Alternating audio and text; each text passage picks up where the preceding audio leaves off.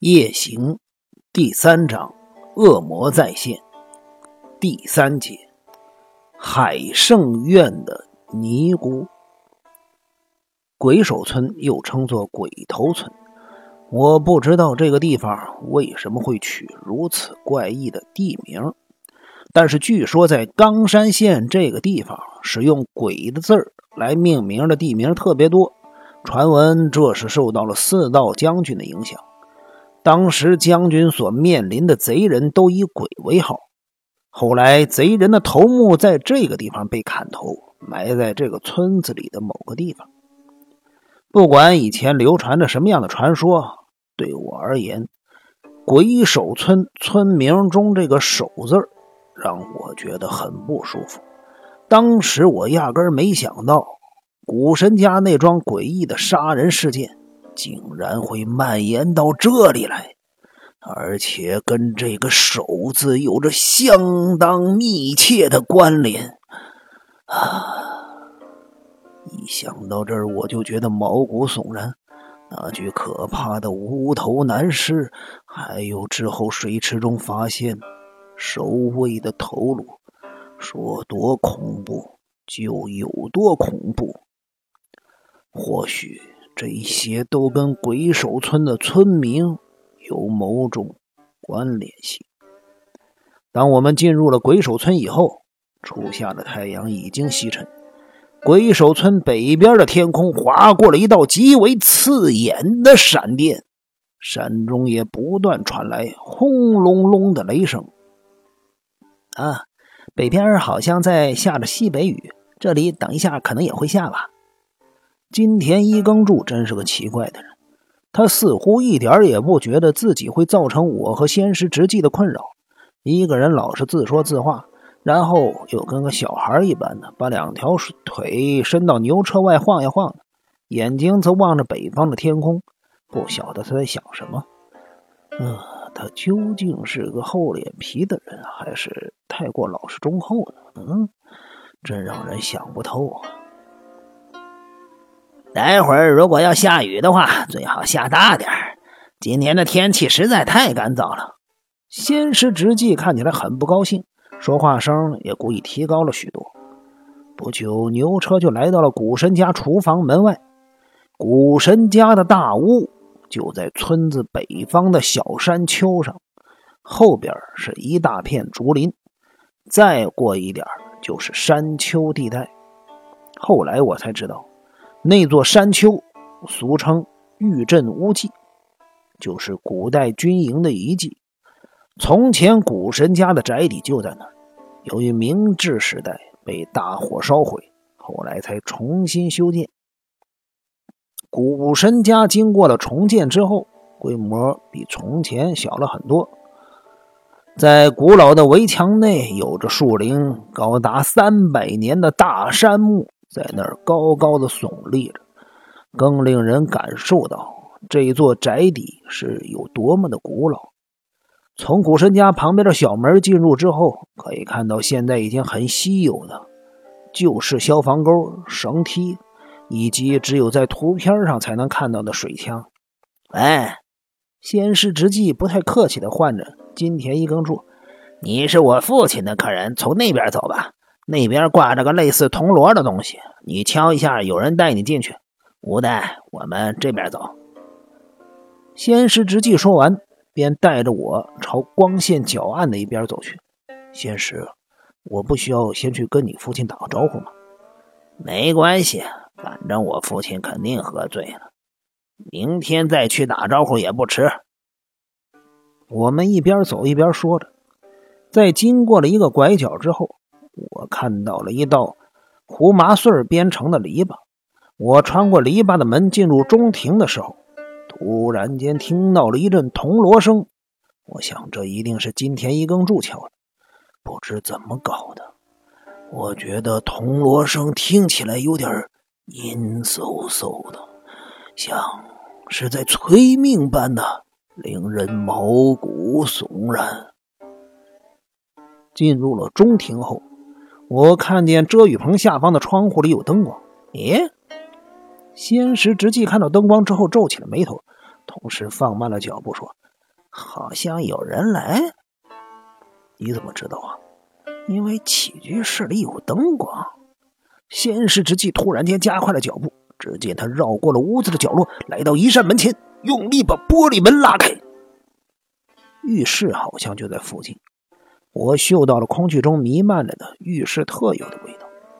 长途旅行之后，一闻到这种味道就感到很舒服。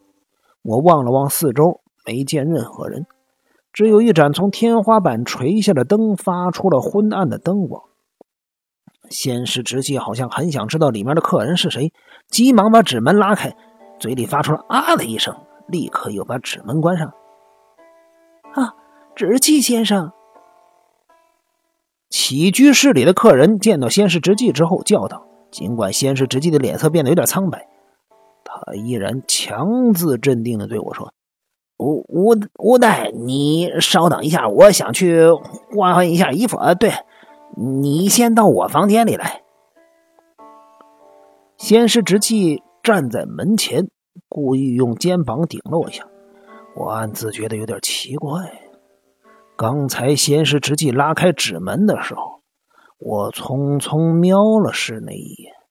我可以确定，那个客人理着光头，身上披着类似披风的衣饰，好像是个相当有年纪的。略微肥胖的尼姑。更让我觉得吃惊的是，先师直纪那种慌张的，像是在掩饰什么的态度，似乎不想让我看到起居室里的客人。从古神家发生了一连串的诡异事件以来，先师直纪一直表现的十分信任。不过，对于一些关键点，他好像很怕让我知道，这不禁让我想起来，先是直纪曾经在小金井把一个女人藏在那栋幽暗的小洋房里的事那个女人是谁呀？我一直等着仙师直纪告诉我，可惜截止目前，他从未向我提起过关于那个女人的只字片语。我也不愿主动问他。所以这个问题就一直搁在我心里。不是有客人吗？我们从起居室开始往前走，大约转了三个弯，来到了仙师直纪的房间后，我提出这个问题。嗯，先师直纪很不高兴的回了一声。我不放弃，再度试探着问：“那位客人是个尼姑？你看到了？”先师直纪的眼睛突然间亮了起来。啊，你打开纸门的时候，我稍微看了一下，什么重要的客人我不能看吗？先师直纪一语不发的望着我，他这时候的表情很恐怖，好像要把我吃掉似的。过了一会儿，他才发出了几声干笑声，解释道：“ 呃，不是，他是个很啰嗦的人。”什么？那人一直缠着我要捐款，乡下经常有这种事儿，你别放心上。真的只是这样吗？如果只是这样，仙师直纪应该不会这种态度，更不必怕我看到才对。正当我想从先是直纪的表情中看出一些端倪的时候，突然间。听到了一阵轻轻的脚步声，直纪先生，我是阿腾。先是直纪像是逮到了脱身的机会似的，立刻回道：“阿腾，呃，进来。”接着阿腾开门进来，他一看到我，随即跟我打了声招呼：“乌代先生，欢迎您来。”然后他又转身对先是直纪说道：“海圣院的尼姑希望能够见见您。”嗯，知道了。先是直纪不高兴的打断了阿腾的话，同时很快瞄了我一眼，口气冷淡的说：“那我跟他见一面，不赶快把他打发走，会很烦的。”他接着又叫道：“阿腾，直纪先生，有什么事吗？你帮乌代先生准备换洗的衣服，还有，呃，烧洗澡水，已经准备的差不多了。直纪先生，你要不要洗？”我不要。你带乌代先生去吧。仙石直纪似乎很在乎起居室的尼姑，他交代完了事情之后，便转身离开了房间。阿腾，好久不见了。是啊，又要麻烦你了。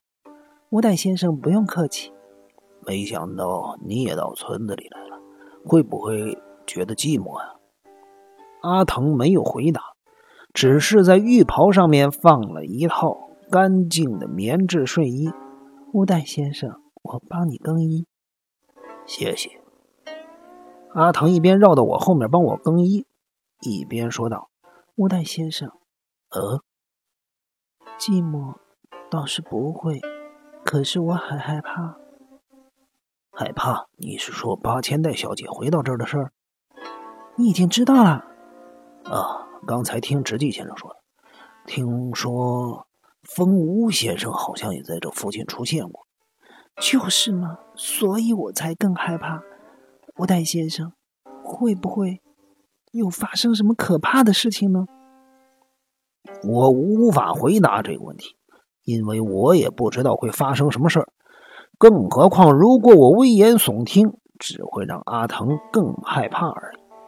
阿腾拥有美丽的外貌，这在一般的佣人中很少见到。